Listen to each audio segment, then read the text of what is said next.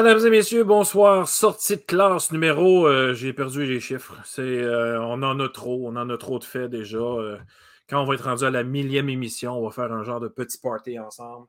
Alors, mesdames et messieurs, bonsoir et bienvenue. Sortie de classe. Ce soir, on parle de littérature jeunesse et nous avons des invités. On n'en a jamais eu autant. De marque, comme toujours, évidemment. On a on n'invite pas n'importe qui à sortie de classe. On a des gros noms ce soir. Et, euh, ben, écoutez, on a une bibliothécaire, euh, Ingrid Lecourt, qui va nous parler, un, de son travail.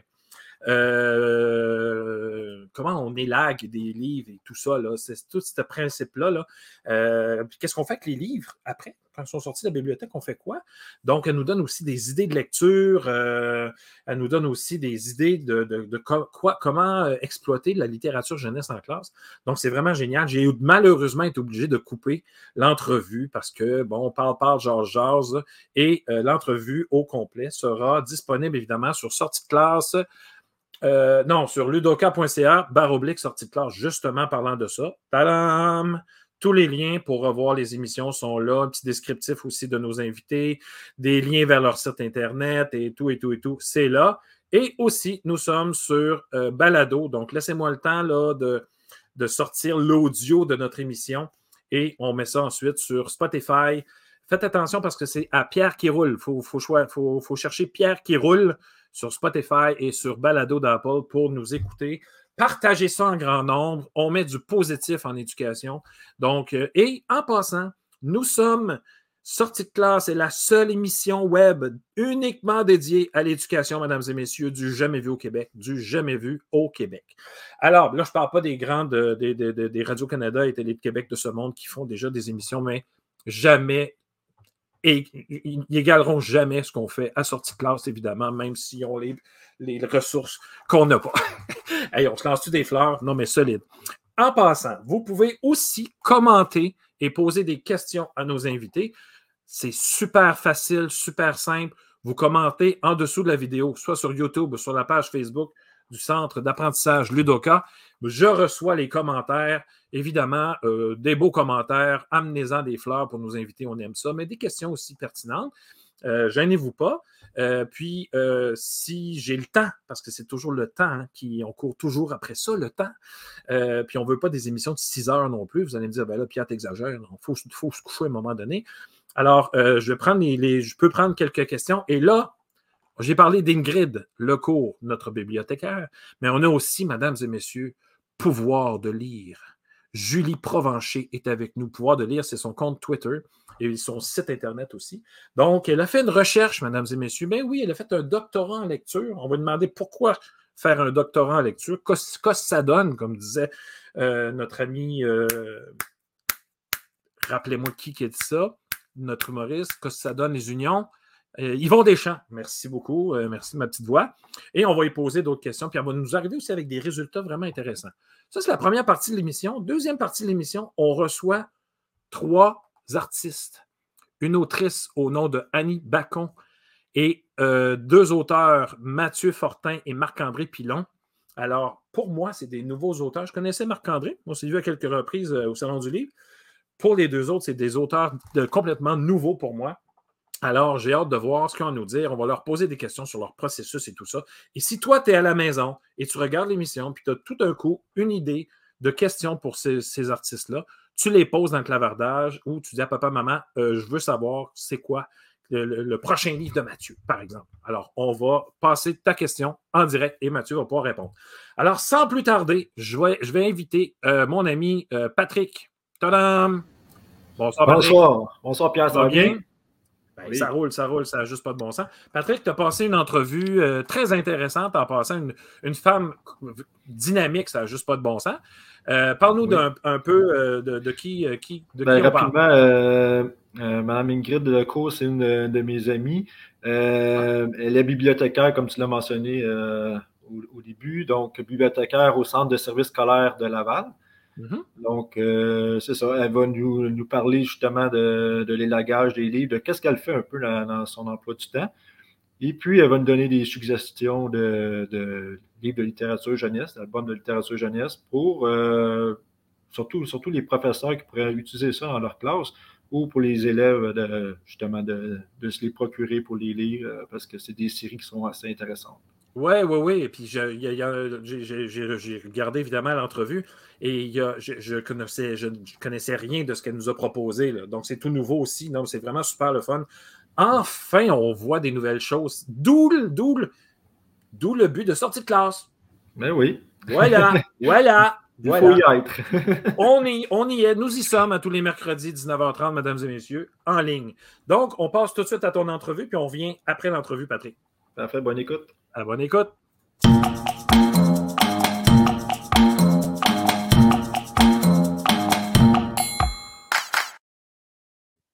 Alors, bonsoir tout le monde. J'espère que vous allez bien en ce mercredi soir. Euh, aujourd'hui, on a un thème très intéressant qui est la littérature jeunesse. Donc, euh, c'est un thème passionnant qui me passionne et qui passionne beaucoup de personnes. Euh, et pour parler de ce thème, j'ai une invitée spéciale ici, Madame Ingrid Lecourt. Bonsoir, Ingrid. Bonsoir, Patrick. Comment vas-tu? Très bien. Merci de l'invitation. Ah, de rien, ça fait plaisir. Merci à toi d'avoir accepté. Euh, pour parler un peu, pour débuter, peux-tu nous parler un peu de toi, ton cheminement professionnel? Bien, en fait, moi, je suis bibliothécaire scolaire. Donc, euh, je travaille dans, une, dans des bibliothèques euh, scolaires. Je suis au Centre des services scolaires de Laval. Donc, pour la petite histoire, j'ai un bac en enseignement secondaire. Donc, je fais partie des statistiques. Je suis une enseignante qui a abandonné la profession avant cinq ans. Donc, ensuite de ça, je suis allée faire une maîtrise en sciences de l'information parce que c'est ce que ça prend pour être un bibliothécaire, ça prend une maîtrise. Donc, euh, suite à la maîtrise, ensuite de ça, ben, j'ai roulé ma bosse un petit peu. J'ai travaillé beaucoup en bibliothèque universitaire. Puis, en 2009, je suis arrivée au Centre de services scolaires euh, de Laval comme bibliothécaire. Donc, je suis là, ça fait 12 ans maintenant. Ah, ça fait quand même plusieurs années. Euh, selon l'article récemment de la presse qui s'intitule Lire et laisser mourir, euh, il nous parle du processus d'élagage. Peux-tu nous, éclairer un peu sur euh, qu'est-ce que le processus d'élagage et est-ce que les bibliothèques scolaires en font aussi? Oui, mais en fait, euh, l'article de Sylvain Sarrazin nous explique euh, un petit peu qu'est-ce que c'est. En fait, il nous parle des bibliothèques, euh, comme par exemple des réseaux des bibliothèques publiques de Montréal, puis de la grande bibliothèque. En fait, le réseau des bibliothèques publiques, ils nous disent qu'ils retirent chaque année 230 000 à 300 000 livres par an, puis la grande bibliothèque, c'est 80 000 livres par an qui sont retirés. En fait, le processus d'élagage, c'est un processus qui sert à garder les collections des bibliothèques actuelles, attrayantes, puis vivantes puis aussi à faire de l'espace. En bon français, c'est qu'on enlève les livres qui sont abîmés ou désuets euh, pour faire de la place pour les nouveaux livres. À un certain moment donné, euh, dans l'article, ils disent que euh, ben, les murs ne sont pas élastiques. en plein ça.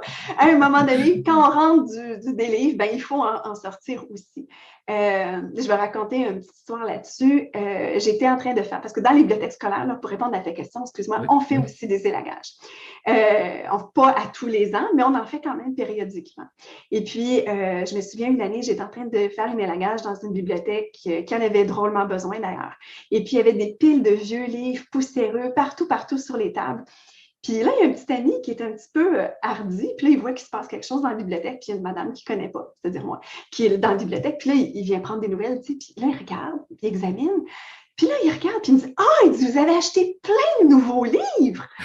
Et là, je, là, je regarde, je mets des piles, ça a l'air d'un chantier. Puis là, je regarde les livres sur les tables, je sais sûrement pas sais, dont ils parlent parce que c'est définitivement des vieux livres. tu sais, ça tombe en lambeaux.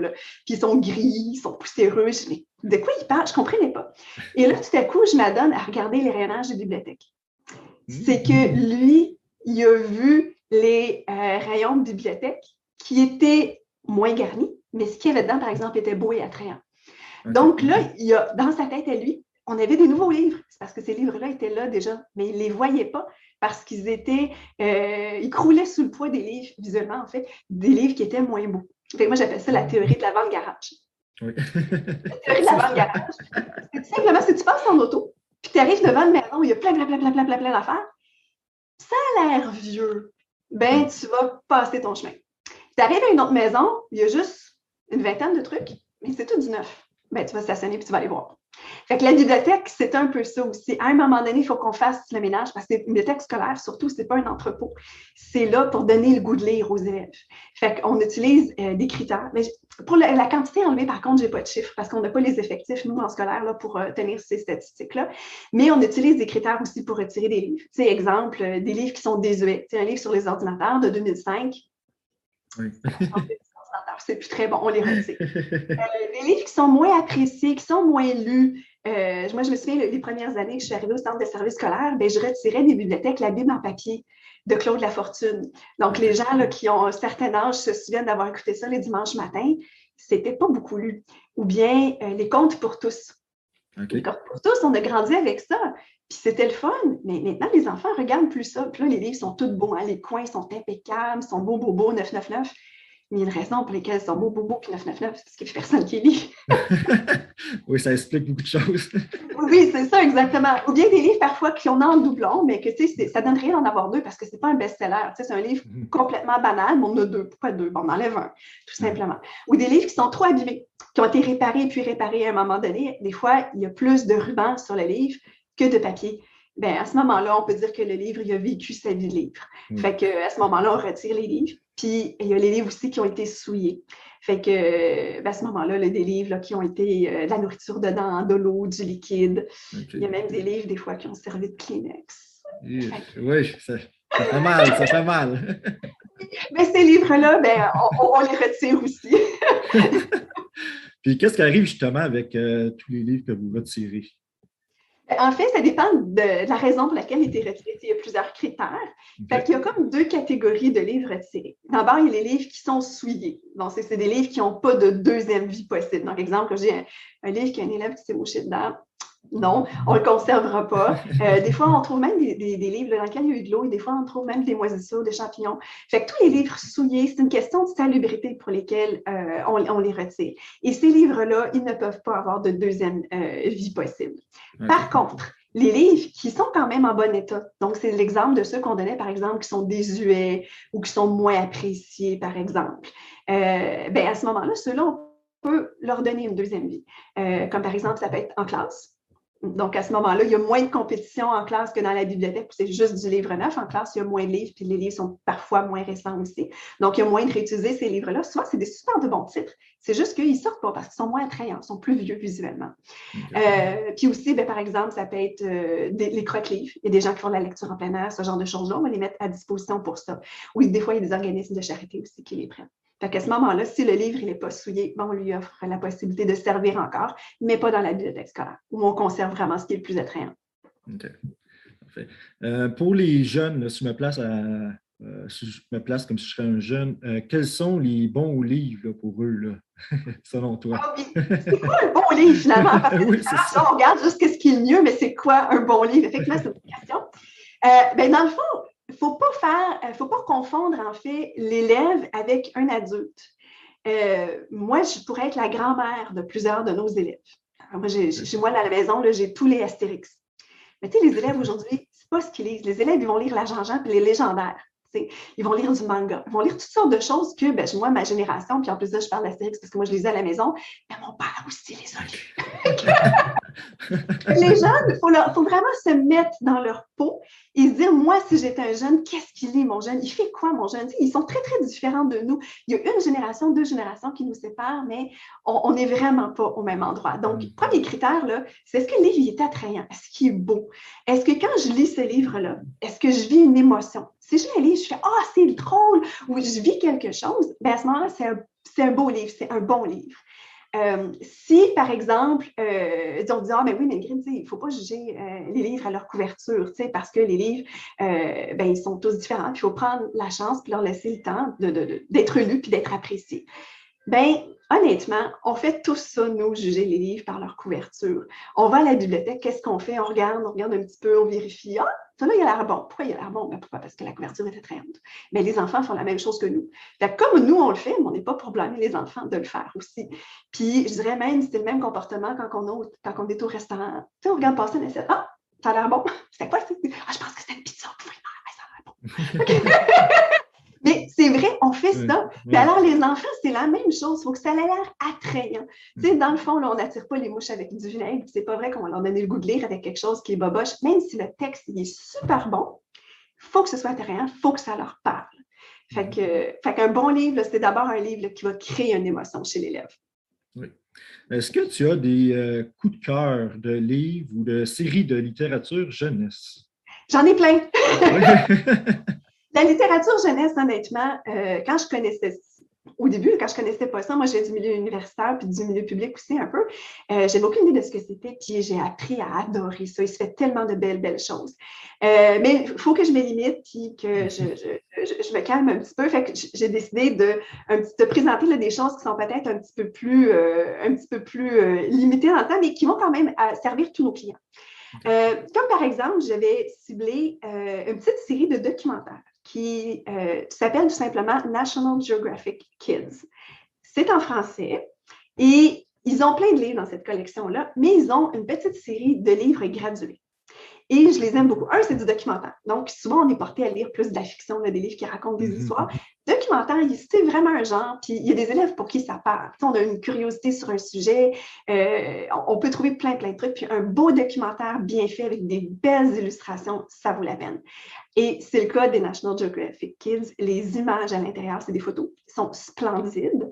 Ils sont gradués. Alors, attention, qui dit lecture graduée ne dit pas nécessairement carnet de lecture qui dit gradation, dit tout simplement lecteur défini. C'est tout ce qu'il faut comprendre là-dessus. Donc, le niveau 1, c'est la première année. Parce que là, ça va bien? C'est vraiment plus un carnet de lecture.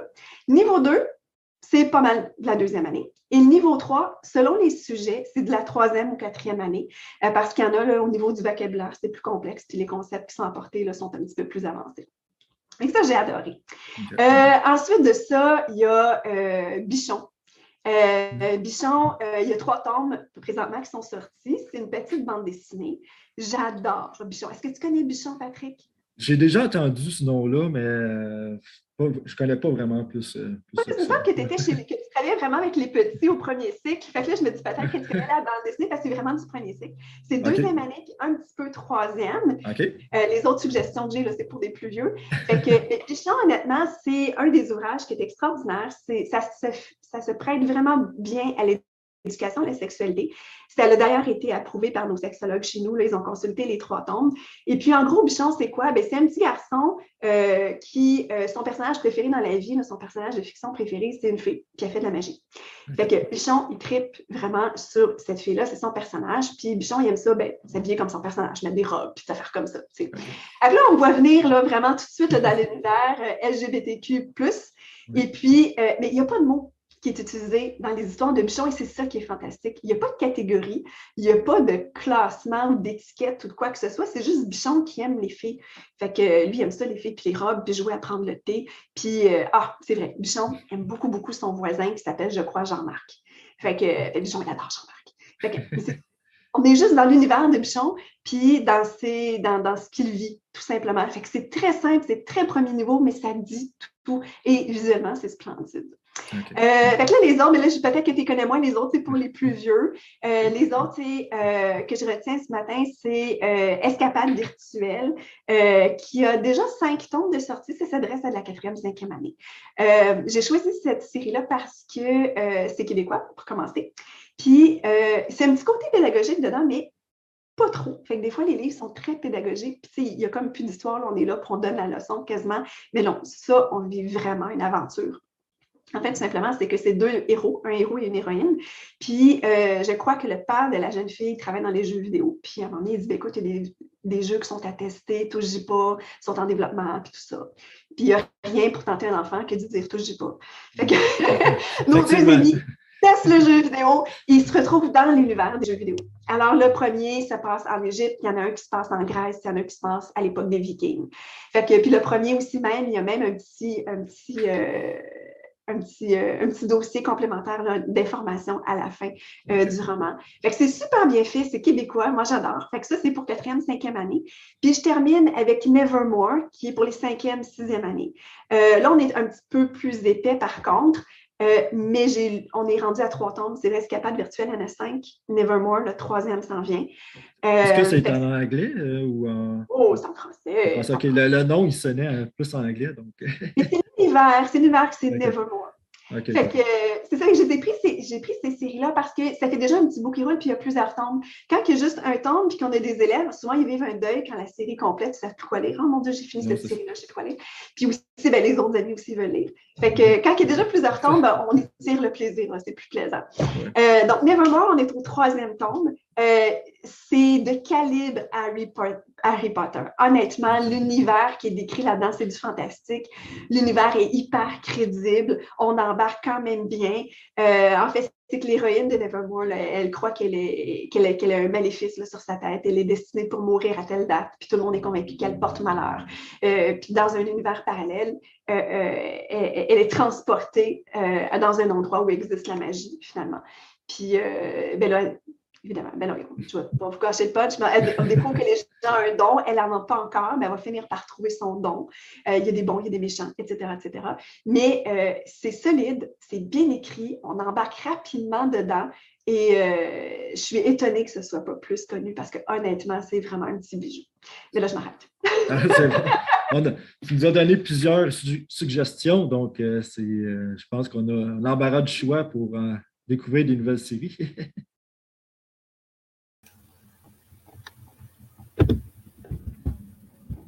Euh, je t'entends pas, Pierre. Ah, là, je t'entends. Faut que je mette mon micro. oui, ça serait mieux. Erreur de débutant, mais bon, ça arrive, là. Des fois, on est dans le jus. Eh, euh, dynamique, là, madame? dynamique, euh, le mot est, si peu. oui, oui. Non, mais c'est vraiment intéressant. Puis, c'est super. C'est vraiment intéressant de savoir ce qu'on fait avec les livres après, tu sais. Oui. Je vais me poser la question. Moi, en fait, je vais à la bibliothèque, il y a des livres, je les prends, je m'en vais, je les lis, euh, je y retourne. Euh. Exactement. Mais il y, a quelque chose qui m'a titillé un petit peu quand même. Je comprends que la couverture est importante. Mais des fois, le dedans, il est bon aussi. Oui, ça, c'est certain. Hein, quand on regarde certains personnages, mettons, de la vie courante ou des gens qu'on connaît, si on se fiait seulement à la couverture, non, ça c'est sûr. Ah, on perdrait, des, des, bijoux des fois. on perdrait des bons amis. Alors, euh, mais, mais c'est vrai, je, suis parfaitement d'accord. Le côté attrayant, en fait. Non, ça c'est sûr. Le côté attrayant et, Le premier coup d'œil, oui. Le premier coup d'œil, en effet. Hey, euh, Patrick, merci beaucoup. Puis je pense aussi que tu as, fait, as déjà fait une autre entrevue avec une collègue euh, à l'université. Collègue à l'université, oui. Et puis, on, te retrouve dans quelques semaines pour parler justement de cette collègue-là et de son, euh, de, son parcours. Je pense que c'est de ça qu'on parle. et puis, est-ce que tu restes, ben, je veux dire, j'ai tellement de l'air de Guillaume Lepage quand je dis ça. Est-ce que tu restes avec nous? Mais certainement. Moi, je peux pas donner... Guy, là, mais... Laisse faire, ça va aller. J'ai juste l'écran qui, qui est pareil, euh, pas le salaire qui vient avec, mais bon, écoute, on a du fun. Euh, écoute, merci Patrick, puis on se voit un petit peu plus tard dans la soirée. Ça fait plaisir. Excellent. Et on passe maintenant à une chercheure, une doctorante. Non, elle a fini son doctorat. C'est fini, hein? Oui, je la vois faire des signes. C'est fini, cette affaire-là. Et puis, elle est bien contente de l'avoir fini. Moi, je la suis sur les réseaux sociaux, là, puis quand elle préparait là, sa, sa thèse, c'était quelque chose. On sentait la sueur et le travail. Mesdames et messieurs, après ceci, on rencontre Julie Provencher. Euh, après ceci, je vais finir par trouver. Oui.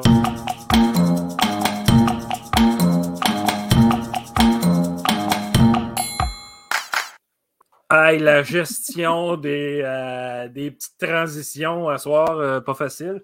Je vais arrêter ma chaufferette parce que je ne sais pas s'il y en a qui le savent, je suis encore dans mon garage. Là. Voilà, il y a une petite porte de garage dans le fond. Non, non, écoute, c'est ça qui arrive. Julie! Bonjour! Ça va bien? Euh, oui, ça va bien. Merci de l'invitation, c'est gentil. Je me, me souviens pas la dernière fois qu'on s'est vu. Ben, je pense que c'est la première fois. Ben non, on ne s'est pas vu dans, des, euh, dans un colloque oui, quelconque. Probablement, oui, oui. voyons, Julie. Mais on ne se parlait pas beaucoup quand même, car on se suit sur les réseaux sociaux, on se commente. Puis, euh, mais en éducation, c'est un petit monde. Tout le monde se connaît, on a toute l'impression qu'on sait ce que tout le monde fait. Puis les réseaux sociaux, sincèrement, euh, on, a, on a ouvert la porte à plein de, de, de, relations, en fait. On se serait mm. peut-être jamais vu ou connu si on n'avait pas parce que tu as été forte à un moment donné sur Twitter, hein? tes, trucs et stratégies sur Twitter, de pouvoir de lire. Euh, C'était. Réellement, parce qu'au début, quand j'ai commencé, moi, j'ai fait mon parcours 15 ans comme enseignante. Puis à un moment donné, je suis retournée à l'université pour ma maîtrise. Puis je me suis dit, tout ce que j'apprends, là, je mm-hmm. vais le tweeter. puis j'avais beaucoup de réflexions sur comment mes enfants apprenaient la lecture. Ils étaient ben tout petits à ce moment-là. J'ai commencé à faire des trucs de lecture sur Twitter. Je pouvais en faire un ou deux par jour. Mm-hmm. Puis pendant deux, trois ans, j'ai été très, très, très active. Là, maintenant, c'est. C'est moins, j'ai beaucoup ben, d'autres. Euh, je dirais que de notre gang, disons ça comme ça parce qu'on a pas mal été dans le, mm-hmm. dire, le pic euh, éducation sur Twitter. Il y a eu beaucoup. il y avait des clavèdes qu'on appelait, là. C'était des discussions sur Twitter sur différents sujets. Euh, on a, et, à un moment donné, ça a commencé à baisser un petit peu les interactions qu'on a. Euh, je suis encore là-dessus, mais euh, beaucoup moins qu'on l'était auparavant. C'était quand, même, quand même un réseau social intéressant. Hey, Julie, dis-moi donc, pourquoi faire un doctorat en lecture? Dis-moi ça, là. Ben c'est quoi d'une boule, bulle qui t'a pogné au cerveau, t'as dit ça m'intéresse? Je dirais que la question, là, parce que souvent quand on va au doctorat, c'est parce qu'on a une question, ou quand on fait une maîtrise, parce qu'on a une question, surtout le profil recherche. Puis moi, là, je me disais, pourquoi ils ne comprennent pas? Pourquoi quand mes, élèves lisent, ils ne comprennent pas? Fait je me suis beaucoup, beaucoup intéressée au développement de la compréhension, au côté, je dirais, euh, euh, tout ce qui est plus des actions cognitives, tu sais, qu'est-ce qui se passe dans leur tête? Puis moi, j'avais de la misère à mettre des mots puis à les aider. Réellement, là, euh, je trouvais que je n'étais pas assez outillée. Ben, parce que c'est une, méchante bonne question. Parce que ah tu, peux, tu peux, euh, en fait, moi, je disais toujours, tu, tu dis dans ta tête un, un, un livre, ça, ça ne veut pas dire lire. Ça ne veut pas dire que tu dis les mots, que tu les comprends. Là. Non, non. Tu sais, il y a il y, a des, il y a des pièges aussi dans certaines phrases, dans certains mots, dans certaines pages de livres qu'on dit, my God, oui, c'est ça. Donc, toi, tu t'es intéressé à ça. Oui, puis je dirais que le doctorat, plus précisément, c'est que je travaillais en recherche et développement avec le ministère de l'Éducation. Puis j'étais en même temps dans les commissions scolaires pour aider les profs avec leur niveau de lecture, puis tout ça. Puis je me posais comme question les réponses des élèves. Là. on sait, on a des examens de lecture, puis on arrive pour corriger. C'est jamais, ils n'ont jamais la réponse toute pareille, c'est tout différent. Est-ce que c'est deux points? Est-ce que c'est trois points? Est-ce que la justification est bonne? Est-ce que. Puis moi, j'ai ça, être dans ce genre de situation-là où je ne suis pas sûre, ou bien que le corrigé dit non, non, ça vaut zéro, mais toi, tu sais qu'il a compris, puis que sa réponse n'est pas dans le corrigé. J'avais beaucoup, beaucoup de frustration, puis c'est pour ça que j'ai fait mon doctorat. La question, moi, là, que j'aurais flushé, je sais qu'elle a une certaine importance, là, c'est genre, quel personnage aurais-tu aimé être? Dis-nous pourquoi. Il y a des élèves qui font comme la petite souris qui est passée à un moment donné parce qu'elle est juste passée. Il y a des fois, il y avait juste le goût de me dire ça, puis je fais comme OK. Ah mais avoue que c'est intense, là. Il y a toutes sortes de questions. Il y a vraiment toutes sortes de questions. Mais euh, moi, dans le fond, je me suis intéressée aux élèves de deuxième année et de quatrième année. Fait que j'avais les mêmes livres, les mêmes questions. Puis je voulais savoir, est-ce qu'ils vont répondre avec des justifications différentes? Est-ce que ça mm-hmm. va être. Fait que c'est ça qui était intéressant. Puis je pense que ma recherche, c'est un peu. C'est ça. Fait que si vous voulez, je peux vous présenter un petit peu euh, ce que j'ai trouvé, parce que je pense que pour les enseignants, c'est intéressant de, de voir euh, tout ça. Donc, moi, c'est les stratégies de justification, donc la réponse de l'élève. Mais si on passe à la prochaine diapo, Pierre, là. Oui. Vous voyez, moi, là, ce que si on regarde en jaune présentement ou en rouge, j'ai posé une question aux élèves. Ils m'ont répondu, par exemple, est-ce que tu es d'accord avec les actions de Cajoline? Je ne suis pas d'accord. Puis après, là, tous les élèves me donnaient une justification qui était différente. Il y en a qui me prenaient un exemple tiré du texte. Il y en a qui parlaient de leur vécu. Il y en a qui faisait des, par exemple, de l'inférence. Il y en a. Puis là, tu arrives et tu dis C'est-tu bon, ça? C'est-tu pas bon? Alors, moi, je me mmh. suis intéressée à comment ils justifient leurs réponses. Et c'est un peu ça que je voulais vous montrer aujourd'hui c'est quelle stratégie utilisent ces élèves-là pour, pour comprendre, pour, pas pour comprendre, mais pour construire leurs réponses.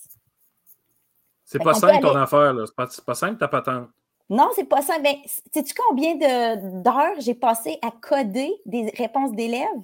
J'ai passé deux étés complets à 40 heures semaine juste à coder des réponses d'élèves. Puis à me dire, oh, ça, il est en train de faire un lien avec sa vie. Oh, ici, il est en train de faire une inférence. Oh, ici, il est en... Ça m'a pris deux étés parce qu'il y avait énormément de réponses d'élèves.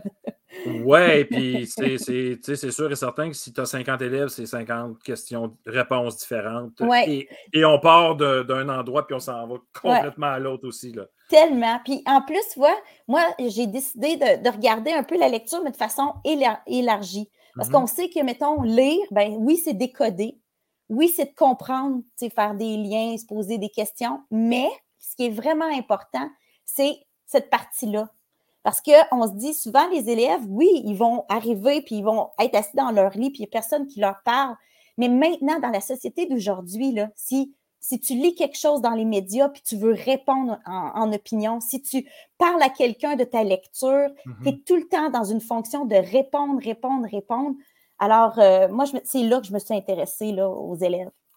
Et là, euh, dans quel contexte, en fait, les élèves apprennent-ils le mieux à justifier leur réponse? Oui, bien ça, c'est vraiment intéressant parce que j'ai décidé de mettre trois contextes. Donc, deux niveaux, trois contextes on a décidé de, faire une lecture interactive avec l'enseignante qui lit en avant puis qui pose des questions. Moi, je les enregistrais. Alors, euh, et je prenais toutes les réponses des élèves enregistrées. On avait un cercle de lecture où c'était juste des élèves ensemble qui étaient très autonomes puis qui répondaient dans le fond puis qui se discutaient du livre.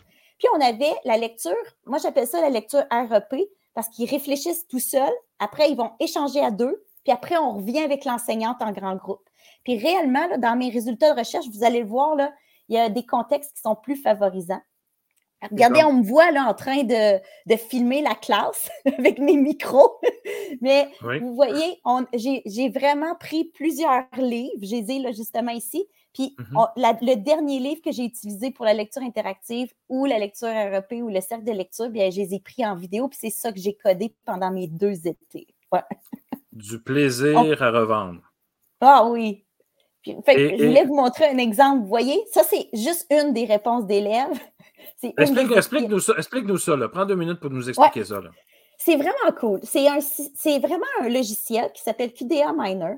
Mm-hmm. C'est que tu rentres le verbatim. Fait que moi, j'ai quand même engagé quelqu'un pour taper toutes les réponses des élèves. Fait que c'est pas moi qui les a toutes rentrées là, parce qu'à un moment donné, on finit plus. Bonne idée. J'ai engagé quelqu'un, mm-hmm. puis elle, elle a tout écrit. Puis après, ce que je fais, c'est que je souligne avec comme un souligneur.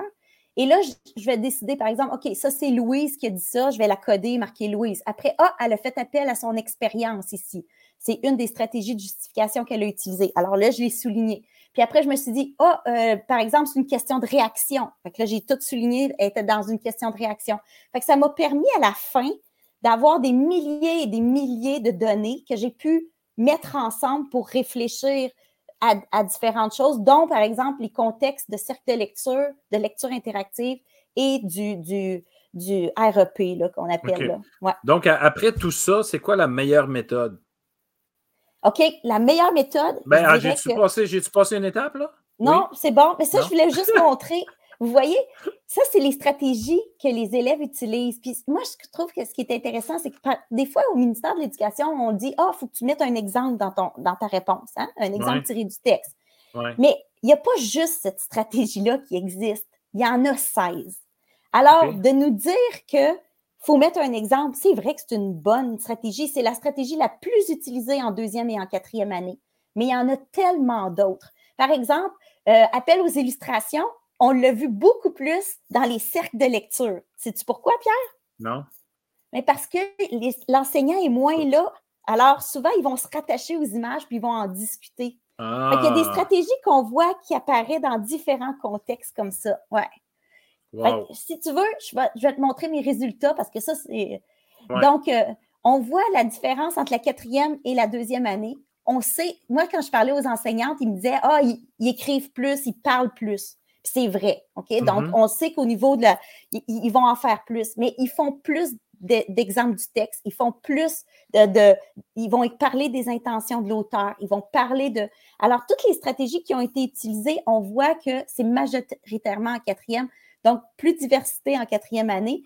Et, euh, en deuxième, ils le font, mais j'aimerais ça que vous portiez une attention à, celle qui est euh, l'inférence, parce qu'on l'enseigne beaucoup dans nos écoles puis vous voyez que les résultats disent 92 pour deuxième Ah, année un et petit peu, là. 94. Attends un petit peu, l'inférence, il est où? Il est... Implicite. Appel à des informations implicites. Ah oui, implicite, c'est le troisième à partir de la là.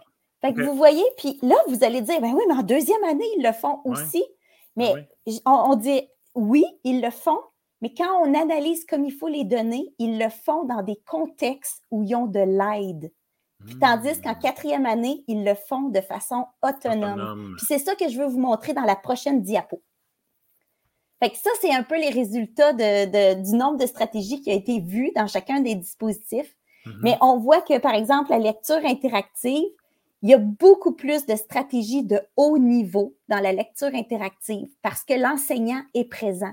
Mhm. L'enseignant fait réfléchir les élèves, puis l'enseignant va utiliser des, des, euh, questions de relance. Tu sais, le Ouais. Ah ouais, pourquoi tu dis ça? Es-tu sûr? Tu peux-tu nous donner un exemple? Tu sais, il va aider l'élève à réfléchir et à structurer sa réponse. Fait que en lecture interactive, c'est vraiment fabuleux de voir que les stratégies de haut niveau sont très présentes. Ouais, puis lecture- ça le dit, c'est interactif. Là. Tu sais, Je veux dire, l'élève arrive avec quelque chose d'intéressant, tu fais du pouce. Là. Ben oui! Et, ce, qui est, ce, qui est, exactement. ce qui est intéressant aussi, c'est que tu vois le. Non, ben là, euh, mettons qu'on est en présentiel, là, en vrai, là, tu Ouais. vois le, le- le- le- le non-verbal des autres. Puis ça, ça, tu fais comme Ah, hein, ça dit-tu quelque chose, ça? Puis là, tu peux Ouais. partir. Tu peux partir sur une ballonne assez vite, là. Hein? Tellement. Ouais. Puis, mais le dispositif qui semble le plus avantageux, c'est vraiment le dispositif où l'enseignante va dire une question, l'élève va réfléchir tout seul, va dire sa réponse à son ami parce qu'ils sont en duo, puis après, ils vont revenir. C'est là qu'on voit le plus de stratégies pour le deuxième et quatrième année. Puis réellement, là, il y a des stratégies de haut niveau qui sont aussi utilisées entre les élèves, puis l'enseignante va parfois reprendre les réponses des élèves. Alors, réellement, un, si vous faites de la lecture en salle de classe, proposez cette façon de faire-là. C'est incroyable. Puis tout le monde parle. C'est pas juste une personne qui lève la main. Ouais. Tout le monde parle. Puis ça, c'est payant au niveau des stratégies. Puis la dernière, ben, on voit le cercle de lecture. Puis là, vous Oh, allez voir que ma différence en deuxième, quatrième année est, est vraiment grande. Mais dans le fond, ce que ce qu'on observe, c'est que les, les élèves de deuxième année ne sont pas capables de, de reprendre la conversation. Ils vont donner leur point de vue, puis c'est tout. Tandis Mhm. qu'en quatrième année, on a une co-construction des réponses. Ils vont s'entraider et ça fait qu'ils vont utiliser beaucoup de plus de stratégies. Alors, euh, on voit que le cercle de lecture pour la deuxième année, dans le cadre de ma recherche, ben, il était moins efficace pour les élèves. Et, et là, le prof trip quand un élève dit, quand, quand un élève dit spontanément Ah, c'est ça que ça voulait dire. Hey, Ben oui. Là, c'est Tellement. incroyable. Ah oui. incroyable. Mais ce qui, ce qui est le fun aussi, c'est qu'ils se rendent compte que parfois on a besoin de quelqu'un. Oui. Puis c'est Ah oui. Puis tantôt, on parlait là, avec la, la, la- la bibliothécaire, du côté un peu communautaire, social. Ouais. C'est important que les élèves soient ensemble pour discuter de, de lecture. Ça, c'est trois dispositifs où tout le monde est ensemble puis on réfléchit. Puis on voit qu'ils vont construire leurs réponses, mais leurs réflexions aussi. Dans le cercle de lecture, on a vu qu'il y avait moins de stratégies de haut niveau, Mhm. mais ça reste quand même une place où il y a beaucoup, beaucoup de stratégies qui, qui sont utilisées par les élèves. Je, vais, je vais être obligé de, Je de- couper ça court parce que je veux, te je veux qu'on présente autre chose aussi. Oui. J'étais en train de travailler là-dessus. Ça ne sera pas là. On arrive avec ça. Voilà. Donc, euh, Annie, ben, euh, pas Annie, euh, Julie. Oui, ça, je vais l'avoir. Je vais Bon. l'avoir. Je te jure, je vais l'avoir. Mais euh, fois, oui, non, mais attends un peu, Julie. Je veux, parce que je pense que j'ai, je t'ai lancé l'idée d'un webinaire sur toutes tes recherches, puis je pense qu'on va y tenir parce que clairement, là, 10 minutes, euh, on effleure une petite patente. Là, c'est, je veux dire, c'est clairement pas assez. Euh, je veux qu'on y revienne, en fait. Je veux que tu reviennes nous voir, soit qu'on fasse un webinaire tout simplement euh, de bonne heure et demie sur les stratégies, comment aider nos élèves et tout ça. Euh, mais euh, je veux, parce que là, on s'entend que notre temps est limité, puis je veux qu'on on- on parle de ce que tu fais aussi à Télé-Québec. Oui. Donc, je suis rendue responsable de l'intervention pédagogique à Télé-Québec, puis on développe beaucoup de choses pour les enseignants. Donc, sur la, la plateforme qui s'appelle Télé-Québec en classe, il y a plein, plein de choses pour les enseignants. C'est gratuit. Et on a développé des trousses de littérature. Donc, on part d'un album, c'est exactement ça. C'est des albums qui sont récents, qui sont géniaux. Et quand on clique, on a une lecture interactive qui est disponible. Ça, c'est incroyable. Puis vous allez voir que les fonctionnalités On peut arrêter le son si on veut. On peut mettre de la musique. On peut. Il y a plein de choses que vous pouvez faire parce que c'est des livres qui ont été adaptés pour le TNI et c'est gratuit. Puis en plus, ben là, on peut enseigner une stratégie de lecture. Imaginez-vous donc, mon doctorat a beaucoup influencé cette partie-là de la trousse. C'est vraiment des pratiques efficaces. Et on a aussi intégré ceux qui enseignent des procédés d'écriture. Tu sais, par exemple, je ne sais pas, moi, il y a, des, auteurs qui utilisent la répétition dans leur texte pour mm-hmm. donner du rythme. Bien, on a ce procédé d'écriture-là et il y a un parcours vocabulaire. Il y a vraiment plein de choses, mais les profs, allez voir ça. Et euh, il faut qu'ils s'inscrivent par contre. Oui. Donc, il faut, que tu te crées un, faut que tu te, crées un compte, c'est gratuit. Et puis, euh, euh, Et tu peux inscrire tes élèves aussi. Les élèves sont les bienvenus sur la plateforme Télé-Québec en classe. Donc, euh, oui. Bon, garde. On dit que Marilyn, j'en veux plus, doit revenir discuter en classe.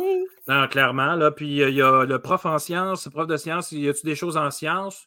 Oui, tellement. Il y, a, beaucoup, beaucoup de choses réellement. Puis en plus, le moteur de recherche, vous pouvez chercher par niveau, vous pouvez chercher par, euh, par thème. Puis en plus, on a catégorisé selon les notions de la PDA, donc euh, de la progression des apprentissages. Alors, si quelqu'un cherchait quelque chose en sciences avec euh, une date, par exemple, très précise, vous trouveriez la vidéo où on a vraiment fait une catégorisation pour que les profs se retrouvent. Travaillez fort, Julie. Oui, ben, c'est le fun. On a une équipe tellement dynamique, Pierre, là. un peu comme ton émission, en voulant dire que c'est du monde impliqué puis qui veulent que l'éducation euh, on veut soutenir nos profs. Là. Et puis, écoute, avec, avec la pandémie, il y a une multiplication aussi des ressources. On s'entend que tout le monde s'est garoché là-dessus. Donc, euh, puis on parlait tantôt, la, la bibliothécaire nous donnait encore d'autres ressources qu'on ne connaissait pas. Alors, euh, on s'entend que ça finit plus. Il faut que le prof choisisse, mais on ne peut pas dire qu'il n'y a rien. On ne peut pas dire que, bof, ben là, il n'y a rien au Québec, ça ne se passe pas, on n'est pas proactif. on ne peut pas dire ça. Là. Non. Puis nous, là, avec les, ressources qu'il y a sur la plateforme Télé-Québec, il y a aussi des guides souvent ou des pistes d'inspiration. Fait que je trouve que c'est le fun parce que des fois, tu regardes une vidéo en sciences puis tu te dis, ouais, qu'est-ce que je préfère avec ça? Bien, tu as déjà des pistes qui peuvent, puis c'est pas, c'est court, là. C'est pas un manuel de 50 pages. Ouais. Hey, Julie, euh,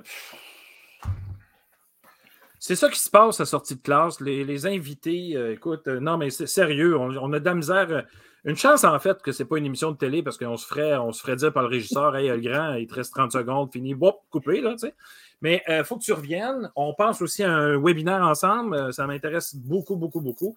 Et puis, euh, Julie, reviens nous voir. Moi, comme je dis toujours, tous nos invités ont des cartes chouchous. Parfait. Merci. Tu dis, tu viens quand tu veux. Merci encore. C'est vraiment génial ce que tu fais. Et puis, on se revoit bientôt. Oui. Merci. Bye tout le monde. Merci, Julie. Ciao. Alors, on retrouve nos trois invités, Annie Bacon, Mathieu Fortin et euh, Marc-André Pilon, après ceci. Brouille Boutier met au service de la communauté scolaire et de la petite enfance sa passion de la pédagogie et son expertise technique pour vous présenter des outils qui contribuent au développement global des enfants. La nouvelle plateforme bbpédago.ca propose du contenu exclusif développé par des spécialistes des domaines disciplinaires sous forme de vidéos. Vous y trouverez une foule de capsules gratuites sur des sujets pédagogiques pertinents et du contenu premium pour vos besoins en formation continue bbpédago.ca, c'est la plateforme vidéo incontournable du monde de l'éducation. Visitez-nous sur bbpédago.ca.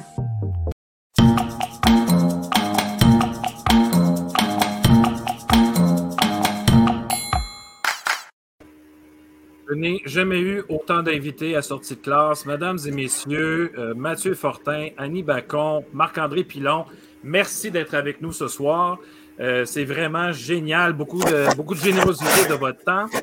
Euh, je vais vous demander un après l'autre, si vous voulez. Là, on va commencer. Tiens, Annie. Annie, écoute, pour nos, pour nos web spectateurs, je ne sais pas comment dire ça, on n'est pas dans la téléspectateur, dans les, web spectateurs. Parle-nous un peu de ton, ton, ton cheminement. D'où est-ce que tu viens?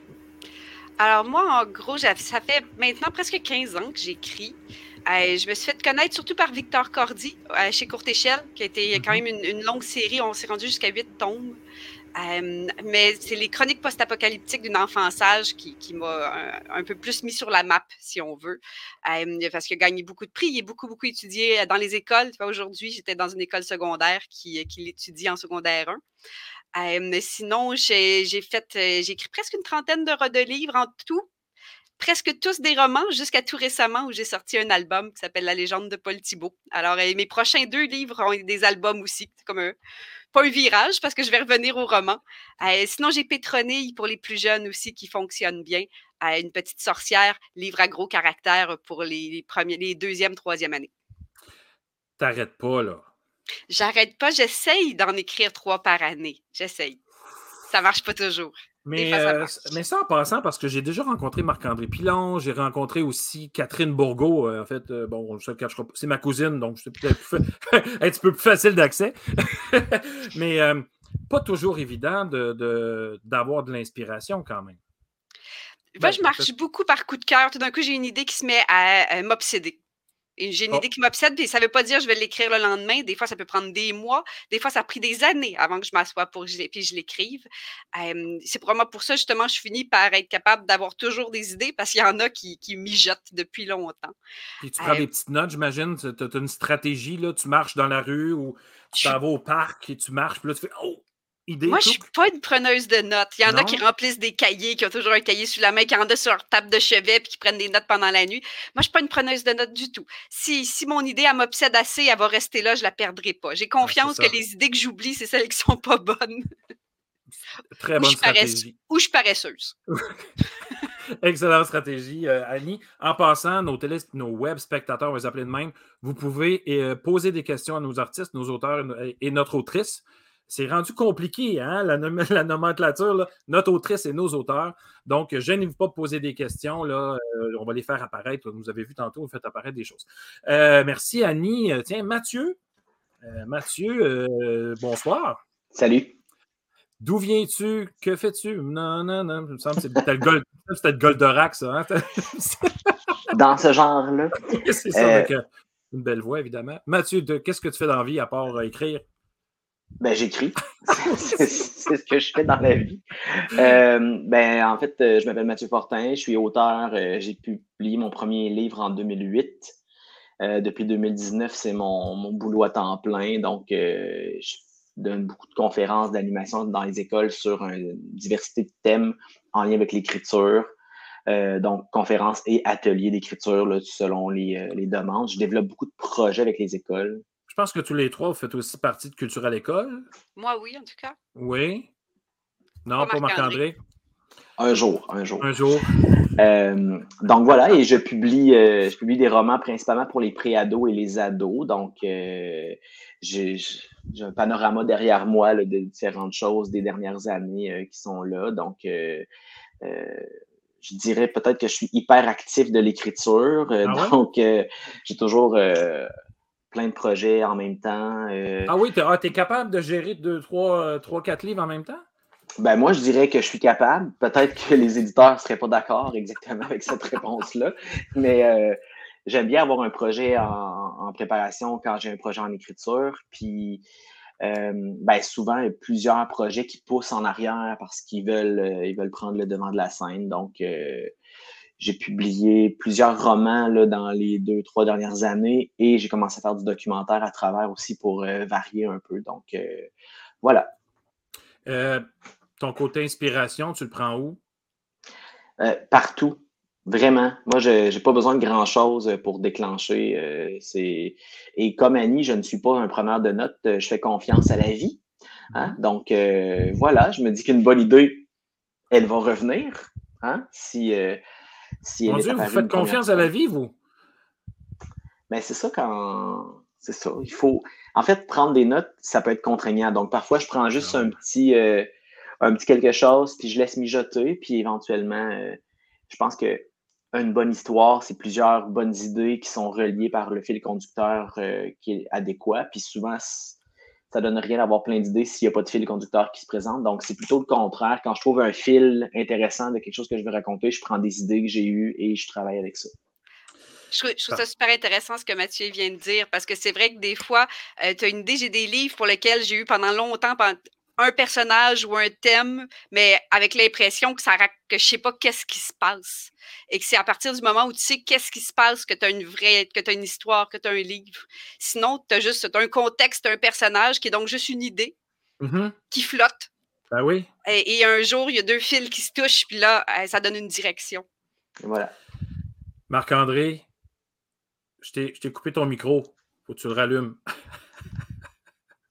ouais, ouais, Marc-André. En bas. Ouais, voilà.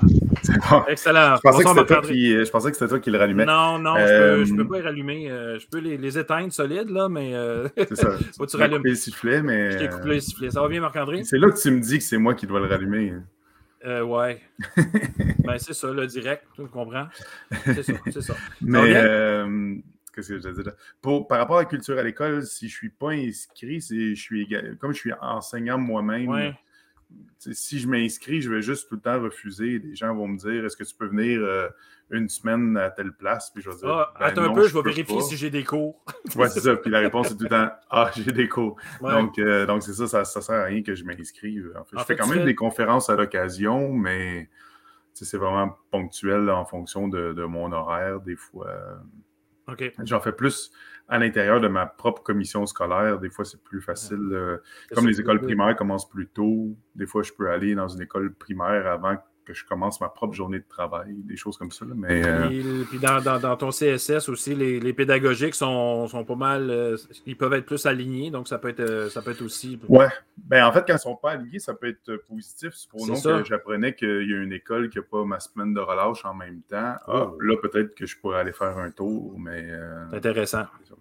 Donc, Marc-André, euh, t'écris des livres? Un, parle-nous un peu de toi. Euh, moi, j'ai publié mon premier en 2011. Fait que je suis un peu comme le, le- le jeune, finalement. C'est ça. Euh, puis j'ai pas, j'ai pas réussi à en faire trois par année comme Annie. Euh, en fait, euh, j'en ai fait euh, six depuis, euh, depuis euh, 2011. Mais euh, mon premier s'appelle La revanche du Miab. Je pense qu'on s'en était déjà jasé, Pierre. Oui. Et euh, c'est un roman qui a quand même été bien accueilli là, dans, dans les écoles euh, aussi.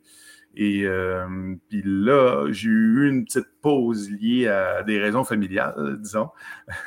puis ensuite, euh, je suis maintenant de retour avec euh, plus des romans horreur pour adolescents. J'ai Ben fait oui. deux tomes de- qui s'appellent euh, Infecté 1 et 2. Mhm. Euh, j'ai- je vous le jure, j'ai écrit ça avant la pandémie. C'est sûr que c'était un peu spécial de dire Hey, achète mon livre, ça s'appelle Infecté en ce Ouais. moment. Bon, Mais, Mais ça a été écrit sorti- avant. Ça a été écrit avant, ça a sorti pendant.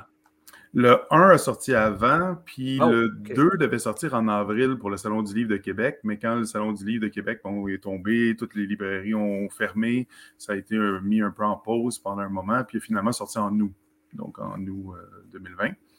Puis là, on vient d'en sortir un nouveau qui s'appelle Déluge. Ben oui. C'est encore euh, horreur, mais cette fois-ci, c'est plus sur le mythe de la maison hantée là, plutôt que celui des zombies.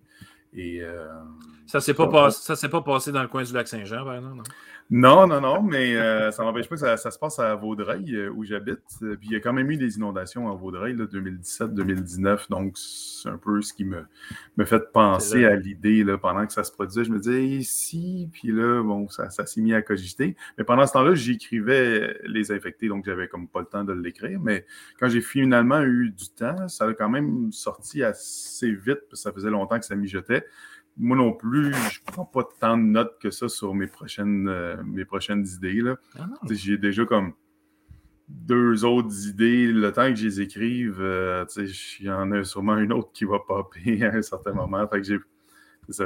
Moi non plus, je prends pas vraiment le temps de les mettre sur papier. Hey, vous qui écrivez à journée longue ou bien que vous avez des bonnes passes et tout ça, là, rassurez là, nos- les gens qui nous, qui nous regardent et qui vont nous regarder en différé. C'est clair qu'il y en a qui vont sûrement passer ça en classe.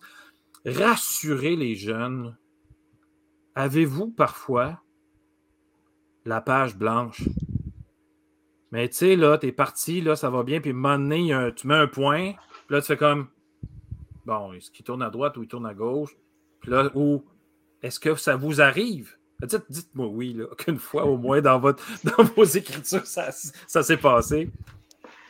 Annie, Mais- peut-être. Mathieu, il avait levé le doigt. Ah oui, mais vas-y, oui, mais en fait, moi, j'allais juste dire, ça arrive, mais ça veut dire qu'on n'est pas assez préparé.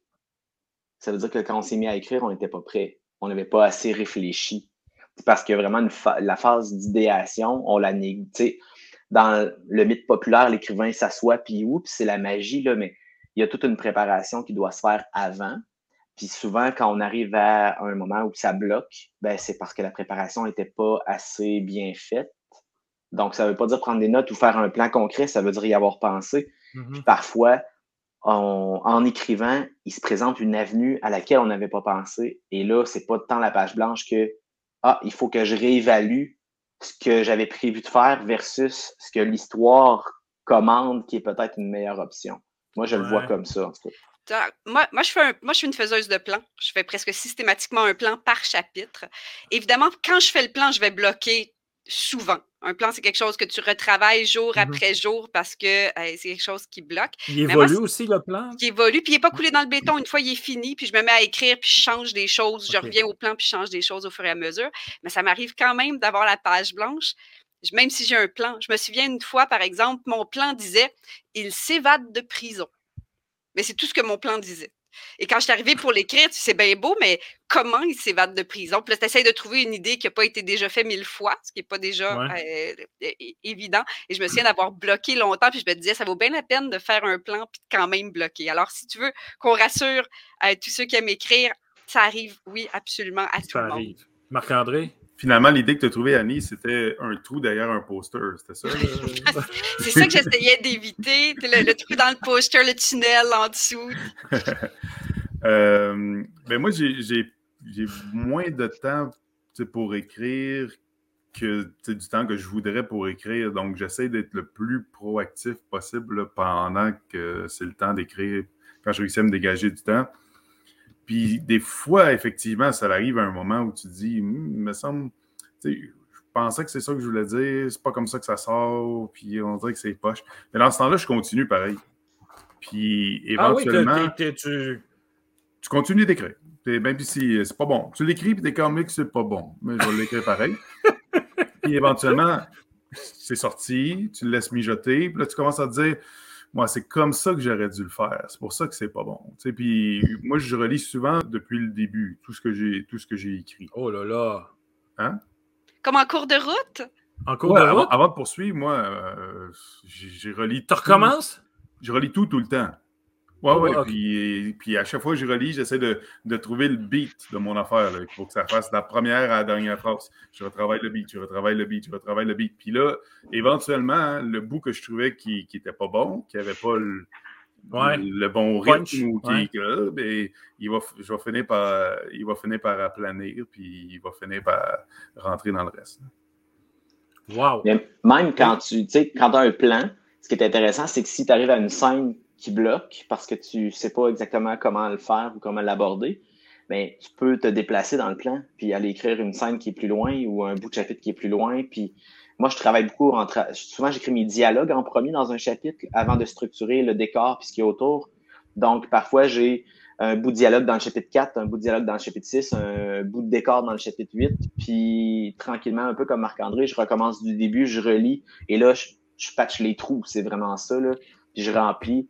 Puis souvent, les 5-6 premiers chapitres, je les ai travaillés beaucoup plus, euh, j'en, j'en, j'en coupe deux, puis je, je, je rationalise, puis à un moment donné, oups, le rythme, le beat, comme tu dis, Marc-André, arrive dans le roman, puis là, ben, oups, ça se place, puis ce que tu écris fonctionne mieux dans le ton que tu voulais avoir, alors qu'au début, souvent, il y a plus de recherche de style dans la façon de raconter. je suis fascinée parce que moi, je suis hyper linéaire. J'écris vraiment chapitre 1, chapitre 2, tout en ordre. Fait que je, suis- je suis fascinée par ce que, ce que Mathieu euh, raconte. Mathieu, il m'en avait déjà parlé de ça, puis euh, je ne sais pas encore comment il fait, parce que moi aussi, c'est des fois, si j'ai des idées de ce qui s'en vient, je me prends peut-être quelques petites notes qui traînent là, à la fin de mon, mon, de mon manuscrit, en tout cas de, de, mon, de mon dossier informatique, mais je prends jamais le temps d'aller écrire plus, plus loin. Là. Mais- temps, Ça fait que quand j'arrive pour écrire la fin, ça fait tellement longtemps que j'y pense. la- la- fin s'écrit tout seul. Mhm. La fin s'écrit dans une frénésie de, de touches, où est-ce que je peux écrire presque le double de, du nombre de mots que j'écris d'habitude, parce qu'à la fin est déjà toute dans ma tête, parce que ça fait des mois que j'ai hâte d'arriver à ces scènes-là, puis que ces scènes-là s'écrivent dans ma tête euh, d'avance. Le dernier tiers même va s'écrire plus vite que le début. là. C'est vraiment le début pour lequel il faut avoir du temps. Puis, comme, si j'essaie d'écrire un début de livre pendant que j'enseigne, je ne sais pas si ça fonctionnerait. Tandis que là, en ayant, mettons, des vacances estivales, j'essaie de donner un coup dans les vacances pour au moins avoir une base sur laquelle je vais pouvoir construire petit peu par petit peu, parce que c'est vraiment la- le départ qui demande le plus d'énergie. euh, Tu vois, moi, c'est, moi, c'est le deuxième tiers, ma mort. Le, le- le début, je suis comme tout enthousiaste. Et là, le projet, il est comme idéal dans ma tête. Il va être fa- fantastique, ce projet. Puis j'ai toujours mon début dans ma tête, j'ai toujours ma fin. Puis il arrive un moment au deuxième tiers où est-ce que tu commences à être tanné, tu commences à t'inquiéter que c'est pas bon, puis que tu as fait tout ça pour rien, puis tu vois pas encore la lumière au bout du tunnel. Est-ce que tu es en train de parler du manuscrit que je fais en ce moment? Tu- Ton sympathise, tu te sens comme ça en ce moment. deux, deux Ouais, dernières questions. Quand je vais être rendu plus loin, c'est là que je vais pouvoir évaluer si c'est bon, mais là, euh, on n'est pas sûr encore. Deux, dernières questions. Annie, Annie tu es arrivée avec. euh, t'as t'as dit tu fais un plan. euh, les deux autres n'ont pas parlé de plan. Mais moi, j'ai été prof de cinquième année. Et à l'époque, il me semble que faire un plan, c'était tellement important. Fais-toi un plan. Ben, On disait ça aux élèves, fais-toi un plan. tu sais. Puis, des fois, l'élève. tu non, non. Il y avait juste le goût de partir. Tu sais. Hey, là, Annie, tu m'as dit que tu faisais un plan. Euh, bon, tu y tiens pas tant. Tu, Ben, tu il est en évolution, ça va. En Oui, animation, j'en parle de ça aux, aux Oui. jeunes. J'en profite pour mentionner que les cinquièmes années, c'est mes préférés. Euh, et donc, je parle de, ben, je parle du fait que je leur mens pas, je leur dis qu'il y a des auteurs qui en font pas de plan. Jean-Claude Clairement. Bourleva, c'est un auteur que j'admire énormément, j'adore ce qu'il fait, puis je l'ai déjà vu en entrevue dire que lui, il fait jamais de plan. Que ça existe. Puis ce que je fais, parce que j'en fais un plan d'histoire avec les élèves euh, en groupe, puis là, je leur dis, je leur explique, moi, je fais un plan parce que je suis paresseuse. Puis je dis, je vais vous le prouver. Qui veut changer quelque chose dans notre histoire? Là, quelqu'un lève la main, il y a toujours quelqu'un qui a une idée quelque part. On change Ouais, l'idée. Là, je demande, ça a pris combien de temps changer? Deux secondes. Là, si j'avais écrit mon livre au complet, ça me prendrait combien de temps changer quelque chose? Oh, une heure. Fait que le- le- moi, c'est comme ça que j'en parle aux élèves de. OK. Donc, ça a quand même une valeur ajoutée. Exact. Puis quand tu leur présentes sous le profil de ça va être moins de travail, ils sont plus enthousiastes Il y après. a ça aussi. Puis je pense que ce que tu as dit, c'est super important que le plan est aussi en évolution parce que ça peut être restreignant, comme disait Mathieu tantôt, prendre des notes et tout ça. Tu sais, as écrit il s'en va dans la forêt. Là, quasiment empoigné avec la forêt, là. Tu sais, il pourrait juste être sur le bord d'une rivière. Il n'est pas obligé d'aller. Tu sais, ça peut être, ça peut être euh, restrictif. Là. Tu sais, ça peut... Moi, j'ai des points d'interrogation dans mes plans. Mes plans, tout d'un coup, il va être écrit intercepté par une sentinelle, point d'interrogation. Quand je vais écrire le chapitre, on verra. Ah. ah, on ouvre une porte. Exact. Mathieu? Ben moi, j'allais dire, euh, tu sais, les... quand j'ai fait des plans plus structurés, là, parfois je le fais quand même euh, pour. Il y a des projets qui demandent un peu plus de préparation aussi. Donc, des fois, de faire un, un plan chapitre par chapitre, c'est un exercice intéressant pour réfléchir à l'histoire.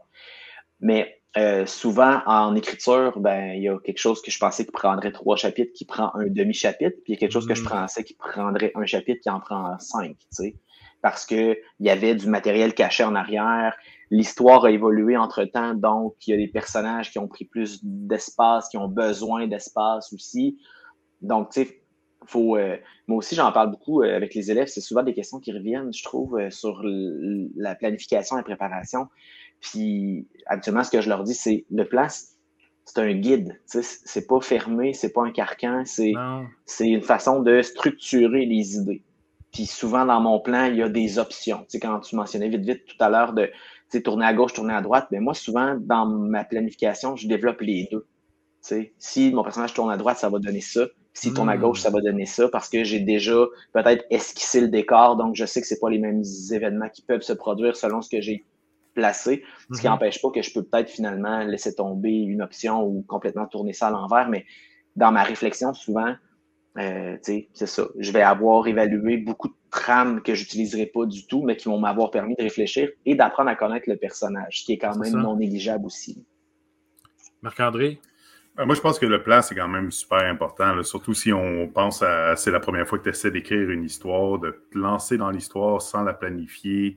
Les chances qu'elle soit pas solide sont vraiment euh, grandes. C'est comme de dire euh, moi, j'ai pas besoin de plan pour bâtir une maison. La première fois, ça serait une bonne idée d'en avoir un. Éventuellement, tu vas peut-être être pouvoir de, capable de le reproduire sans faire des dessins de bâtiments, mais euh, au départ, ça prend quand même un squelette là, avant de puis, J'imagine que tu apprends à te connaître en tant qu'écrivain aussi. Là. Ben, c'est ça, qu'à un certain moment, tu développes quand même une, façon de voir l'arc narratif, ce qu'il faut, ce qui, ce qui, doit se produire dans ton récit. Tu n'es pas obligé de nécessairement tout coucher les idées sur papier avant de commencer, mais il faut que tu aies minimalement une idée de c'est quoi, ça va être quoi la fin, c'est quoi le début, qu'est-ce, qui va, qu'est-ce qui va mener à ça? Ça prend quand même une certaine une idée. Moi, pour le MIOP, j'avais fait un, plan, mais c'était quand même très succinct. J'avais décidé à l'avance que je voulais 20 chapitres. C'était quelque chose d'aussi niaiseux que c'était mon premier livre. J'avais pris un livre à la maison, j'avais vu bon, à peu près 200 mots par page, à peu près 200 pages, 40 000 mots. Bon, je vais faire 20 chapitres de 2000 mots. Merci, bonsoir, j'ai mon 40 000 mots. Euh, c'est ça. Et là, j'ai fait 1 à 20. Puis là, je me suis dit, bon, mais tant qu'à faire, je, je vais monter jusqu'à 10. Ça crash. Puis là, à 11, on a l'impression que ça recommence à zéro. Puis je me retourne jusqu'à. Fait que là, c'est comme si j'ai deux chez mon narratif à mm. l'intérieur. Puis, euh, tu sais, des fois, j'avais écrit, mettons, chapitre 14, euh, Food Fight, là, comme dit un peu Annie. Là pourquoi est-ce qu'il allait avoir une bataille de bouffe, là, je ne savais pas encore, là, mais je trouvais que c'était important qu'il y en ait une, puis aller Mais, euh, sauf qu'ensuite, j'ai participé à un projet qui s'appelle Cobaye, où on était sept auteurs, et les sept auteurs avaient des personnages des, autres auteurs dans leur livre. Chaque, oh. chaque personnage vit la même chose, mais différemment. Et donc, euh, c'était ultra planifié. Tu ne pouvais pas décider qu'il pleuvait le 3 août si quelqu'un d'autre avait écrit que le 3 août dans son livre, il fait beau. Donc, on avait une ah. météo commune, des lieux communs, une timeline commune de sept livres. Bon, ça a fait en sorte peut-être de me dire tu peux prendre un break de plan. Après ça, quand j'ai écrit infecté juste pour le plaisir, c'est comme non, pas de plan cette affaire-là. Puis je me suis juste laissé aller. Mais malgré tout, c'est de dire qu'il n'y avait pas de plan pour infecter. Euh, les deux romans ont 30 chapitres, 45 000 mots. J'ai fait ça, pas de plan. Mais tu sais, ça, a quand même donné le même genre de truc carré un peu par, par instinct. Malgré tout, quand j'ai fait euh, Infecté 2, je savais comment je m'en allais. Puis à un moment donné, ça a pris une tangente que j'ai fait non, c'est pas ça que je veux. Là, j'ai recommencé ça. Une autre tangente, non. Fait, fait que j'ai perdu beaucoup de temps d'une certaine façon à réécrire, comme disait Annie, au lieu de juste le changer dans mon plan. De me dire, si tu as 10 000 mots-là, poubelle. Euh, c'est de la job à recommencer ça. J'aime pas ça de jeter des, des, paragraphes complets. Ça me fait mal au cœur. Ouais, mais surtout, tu sais, même éliminer des personnages, des lignes narratives, narratives complètes. Euh, fait que, pour mon 45 000 mots d'Infecté 2, j'en ai peut-être écrit 70 000. Fait que, ça a été quand même. Euh, laborieux. ouais, ben, laborieux, peut-être à cause de mon pas de plan. C'est ça. Mais en fait, c'est très drôle, euh, avant de passer à la dernière question, puis vous, devrez répondre en 30 secondes chaque. Euh, c'est très drôle que vous parliez de milliers de mots, parce qu'on dit à nos élèves, faut que tu en fasses 200, puis la sueur, là, c'est comme, ils suent leur vie, c'est comme 200. Mais finalement, ça va vite, 200, plus, plus vite qu'on pense. Dernière, dernière petite question avant que je passe à mon petit jeu. Là. Euh, tu viens de dire que tu as effacé des choses. Dites-moi que vous avez déjà effacé et que vous avez déjà recommencé. 30 secondes. Alors, en 30 secondes, euh, le Souterre-Monde, le premier chapitre du Souterre-Monde, je l'ai réécrit quatre fois euh, parce que je n'étais pas décidée. Je l'ai écrit une fois troisième personne au présent, troisième personne au passé, première personne au passé, puis finalement, j'ai fini par l'écrire première personne au présent et c'était la seule des quatre manières qui marchait.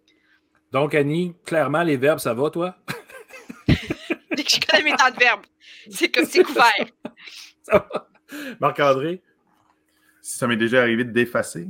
Ah, d'effacer et de recommencer. Bon, oui, c'est sûr à, 100% euh, ben D'ailleurs, on tantôt parlé de cobaye. Le manuscrit, euh, en fait, j'avais sorti. Fait que ça, ça a été effacé complètement.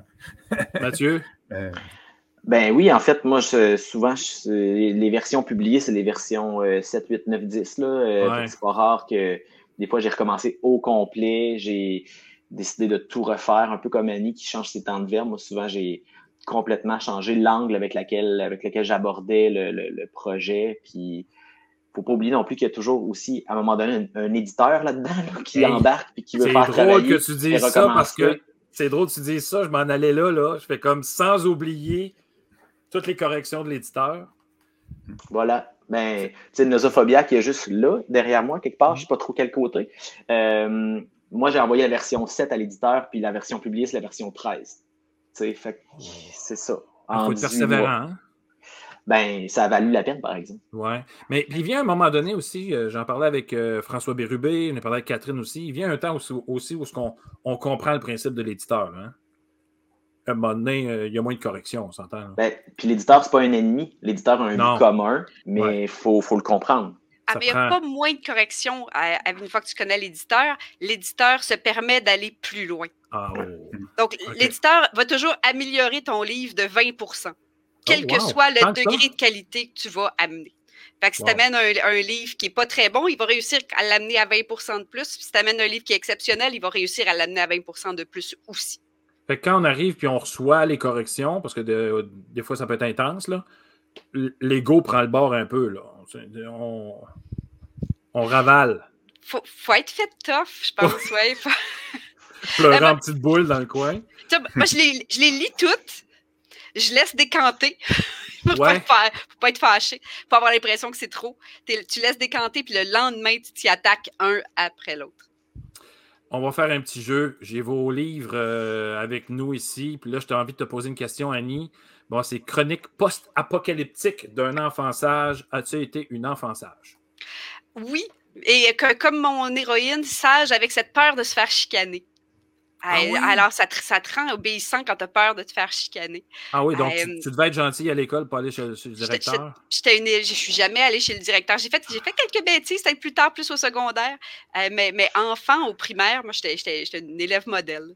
Ça nous rattrape hein, à un moment donné, le secondaire. Euh, on, se rebellise un peu. Rebellise, quoi ça se dit. On comprend qu'être trop sage, c'est plate aussi. Ouais. À un moment donné, ça prend un, un trill. Tiens, quelque chose ici. Là. Annie, encore. Euh, sous le divan, dans la baignoire, derrière le rideau, coudon, passes-tu ton temps de cacher? je, passe mon temps surtout à ne pas faire de ménage à ces endroits-là, en général. Ah, c'est ça que tu n'aimes pas ça, hein? Non, mais en fait, euh, moi, j'aime pas faire le ménage du tout. Des fois, que, des fois, j'ai dit que je me suis mis à écrire alors que j'étais à la maison avec les enfants pour justifier de ne pas faire de ménage. C'était comme euh, ta, ta, ta, t'accordes, là. Tu dis enfin, j'ai pas besoin de le faire. Excusez, je peux pas faire du ménage, j'écris, j'ai un, travail en plus des enfants. C'est ça. Le, pain, le bacon est là-bas. Faites-vous des, des sandwichs, j'écris. On passe à Mathieu, défi virtuel. On s'entend qu'avec la pandémie, je vais peut-être aller vite un peu là. À, gauche, défi virtuel avec la, pandémie. Euh, est-ce que tu as eu des défis virtuels à surmonter? Ben, comme tout le monde, hein, j'ai dû apprendre à composer avec. Euh, je donne une conférence dans une école virtuellement pendant que mes deux enfants sont sur Teams avec leur propre classe respective, dans la même pièce tout le monde, et j'ai à gérer les écrans de tout le monde et le son. Et, euh, voilà, euh, c'est sûr que pour beaucoup de. Pour, moi, j'ai basculé en virtuel mes animations. L'an dernier, j'ai fait énormément de conférences comme j'en fais d'habitude, mais de chez moi, tout, presque toujours. Donc, ça devient vite aliénant. Mm-hmm. Mais euh, parce que le contact n'est pas le même non plus. Mais effectivement, j'ai relevé le défi virtuel. Et c'est un parenthèse, c'est un projet de confinement. J'ai eu le flash pendant les deux semaines obligatoires de confinement. Ouais. J'avais parlé à mon éditeur. Il a dit super vidé, let's go.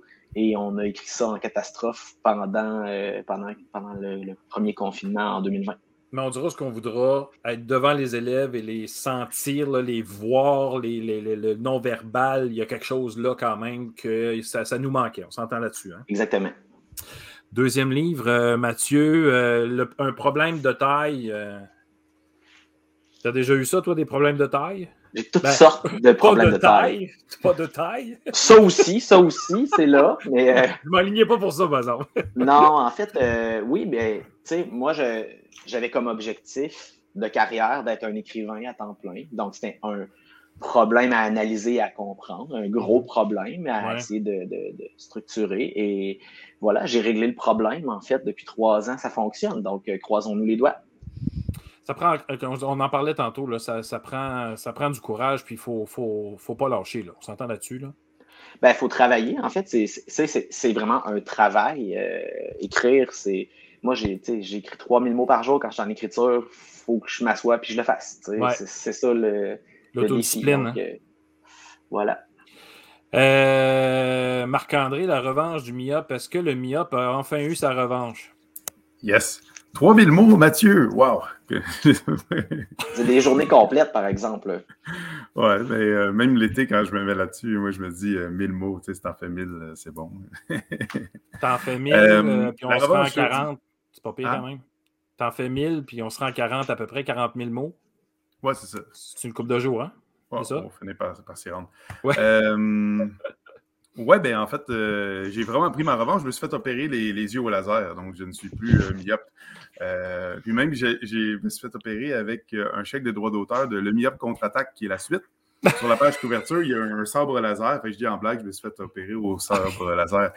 Et ouais, sinon, si on y va plus pour, par rapport au personnage du, du myope, qui essaie de, se sortir de sa condition, entre guillemets, mais c'est sûr que le fait de publier des livres, euh, d'avoir joué dans des groupes de musique, etc., c'est quand même une façon de prendre sa revanche. Donc, c'est pas une revanche violente, une mm-hmm. revanche euh, culturelle. Les revanches violentes sont rarement. Euh, c'est rarement cool, de toute façon, on s'en va pas là. Ça, ça. Je pense pas que ça mène où les gens pensent. Non, c'est ça. Déluge. Quand as-tu un déluge d'idées? Ben là, quand il y a eu les inondations, ça, m'a donné quelques idées. Euh, puis quand est-ce que les idées me viennent? Je ne sais pas, mais je pense que c'est un peu constamment. Tu, sais, tu vois quelque chose, puis tu fais Hey, avec ça, ça pourrait-tu faire ça, qui pourrait faire ça, qui pourrait faire ça? Puis là, tu fais Oh non, Stephen King l'a déjà écrit. là, c'est comme Ah, ça, ah, ça a déjà été fait aussi. Mais éventuellement, tu fais comme Ah, ouais, mais celle-là, peut-être que ça va être déjà. Mais ça doit, ça doit tu, tu, viens de me faire penser à quelque chose. Ça doit être difficile aussi de ne pas s'enligner dans des chemins qui ont déjà été tracés, non? Comme là, tu dis, euh, tu as une idée, tu fais comme ah, ça ressemble pas mal à ce que l'autre a écrit. Là.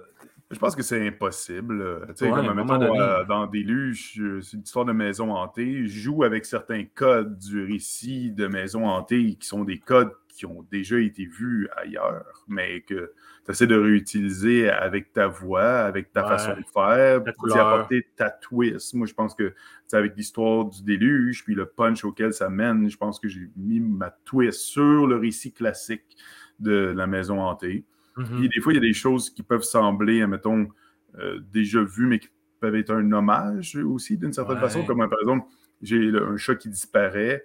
Euh, puis on l'entend miauler dans les murs. Mais ça, c'est le chat noir d'Edgar Allan Poe. Fait que, hmm. tu places des, petits hommages comme ça aussi en, cours de route. Euh, vous avez parlé vraiment beaucoup. Là. Tantôt, je vous laissais jaser, là, puis j'aurais pu me croiser les bras et dire ben, c'est beau, je vais m'en aller. Euh, ciao, je vais faire ça de même. Là. Ah, c'est pas mal mieux. Merci il faut savoir qu'on s'ennuie les uns les autres, les ah. auteurs, parce que d'habitude, on se voit dans les salons du livre, là, ça fait longtemps.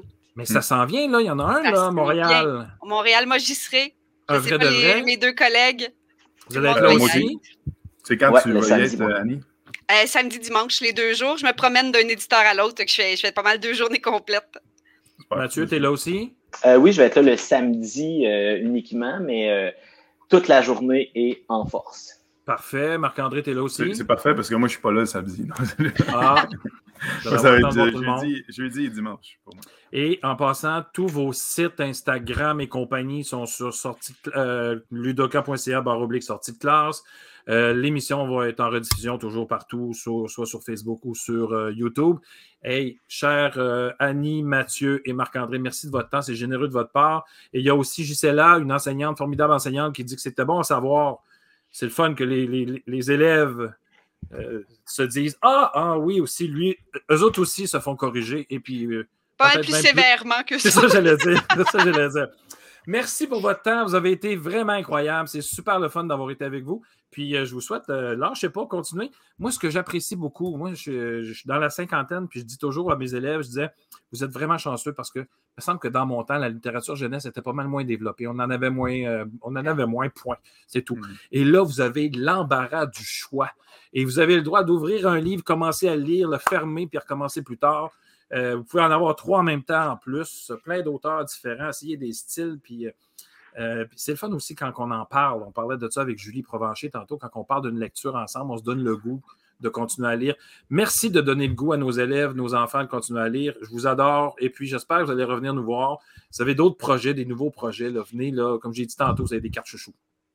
Excellent, merci. Merci de nous avoir reçus. Ben, ça me fait plaisir. Puis, euh, on se revoit bientôt. Merci beaucoup, euh, chers euh, auteurs et euh, autrices. Il faut que je dise ça comme Merci beaucoup.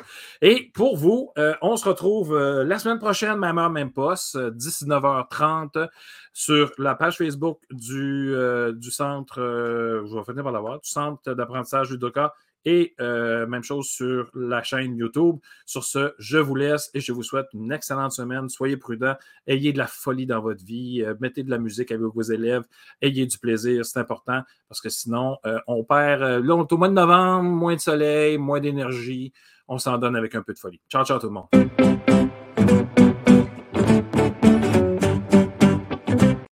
Ça va bien, je me suis trompé de tune. On recommence.